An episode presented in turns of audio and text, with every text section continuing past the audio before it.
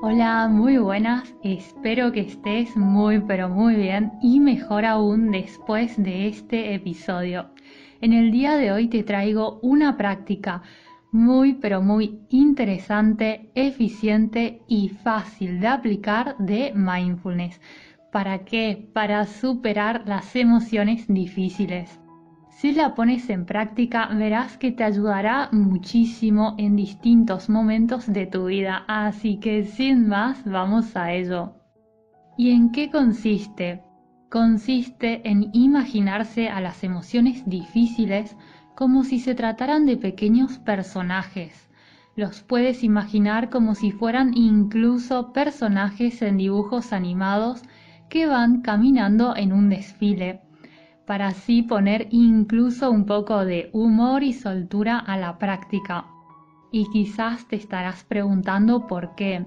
Y esto porque poder visualizar o imaginar tus emociones como si fueran personajes de animación que van pasando delante de ti en un desfile es sorprendentemente útil porque nos ayuda a desengancharnos de las emociones y poner distancia nos ayuda a comprender que no somos nuestras emociones, así como tampoco somos nuestros pensamientos.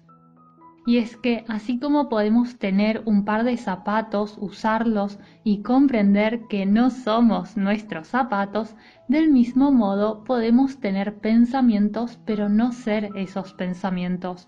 Y lo mismo con nuestras emociones, que surgen y aparecen según las distintas situaciones en las que nos encontramos.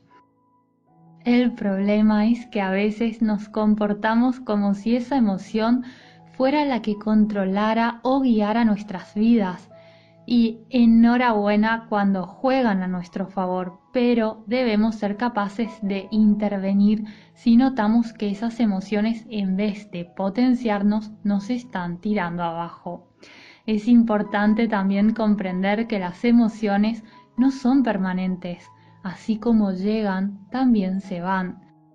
Por eso es una muy buena idea imaginarse a las emociones como criaturas animadas que están en un desfile en el que solo quieren ser vistas. Esto nos ayudará también a recordar que cuando estamos en presencia de una emoción como la tristeza, esta también pasará.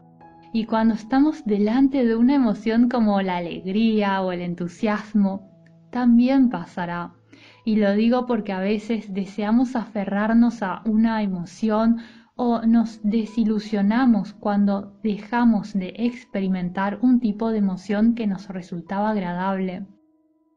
Entonces mi propuesta para ti es que intentes visualizar o imaginar a tus emociones de esta manera y verás cómo cambia tu percepción. Eso sí, recuerda que son como personajes en animaciones que están en un gran desfile, por lo cual quieren ser vistas.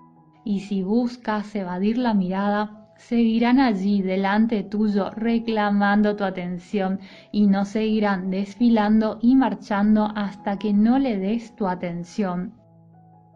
Cuando usas esta analogía puedes acercarte a tus emociones sin temor y de una manera mucho pero mucho más sabia para así poder comprender que simplemente quieren transmitirte algo y además puedes tomar distancia si lo necesitas. Por ejemplo, si se tratara de enojo, puedes imaginar que retrocedes y mientras el enojo está dando un espectáculo en ese desfile, tú retrocedes y vas a la parte más alta de la tribuna para observar el enojo desde lejos. Imaginarte que te sientas y ves al enojo que busca llamar tu atención y verás que ya luego se irá. De esta manera, además de desengancharnos de nuestras emociones y pensamientos, podemos permitirnos dejar de luchar contra ellos y aceptar que están allí. Entonces, ahora que se ha entendido la idea, te compartiré tres pasos a seguir para que te resulte súper, pero súper fácil poner en práctica este ejercicio. El paso número uno sería que imagines a esa emoción difícil como uno de los miembros de un gran desfile. Esto te ayudará a identificar cuál es la emoción que está presente en ese momento y poder nombrarla. Cuando la nombres, puedes pensar en algo como por ejemplo, allí está la melancolía o allí está el miedo. Si te fijas, la mayoría de las personas dicen estoy triste o dicen tengo miedo. Y esto porque nos identificamos con las emociones. En cambio, este otro enfoque te permite observar tus emociones sin engancharte y después de observar y dar un nombre a ese personaje animado que se encuentra en ese desfile, sigue observando su aspecto. Entonces, si tuvieras que dibujarlo, ¿qué color tendría? ¿De qué tamaño sería? Si tuvieras que dibujar a ese personaje, ¿sería sólido como el metal o aireado como el algodón? ¿O qué crees que sentirías si pudieras tocarlo? ¿Sería blandito? ¿Sería esponjoso? ¿Tendría espinas? ¿O sería suave? También puedes preguntarte qué tipo de energía tiene, cómo se mueve. Y preguntarte también si pudieras tocar a ese personaje, ¿Sentirías algo en alguna parte de tu cuerpo? El segundo paso consiste en averiguar qué quiere decirte y qué necesita. Puede ser que solo quiera que tú puedas verlo y saber que está allí.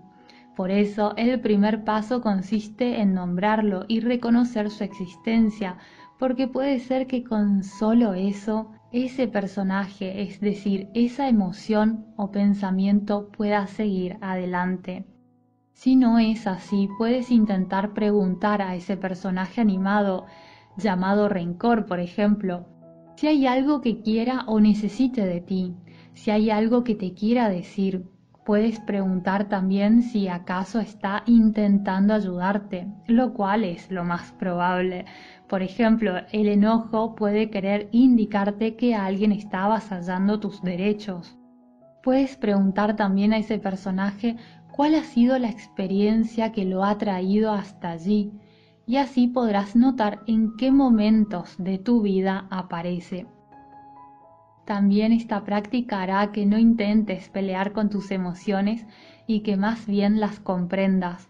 Por ejemplo, si ves que en el desfile de las emociones la tristeza está tratando de llamar tu atención, puede ser que te esté indicando que hay algo que extrañas o que se siente sola y así podrás darte cuenta de que quizás el personaje de la tristeza en realidad se llama soledad.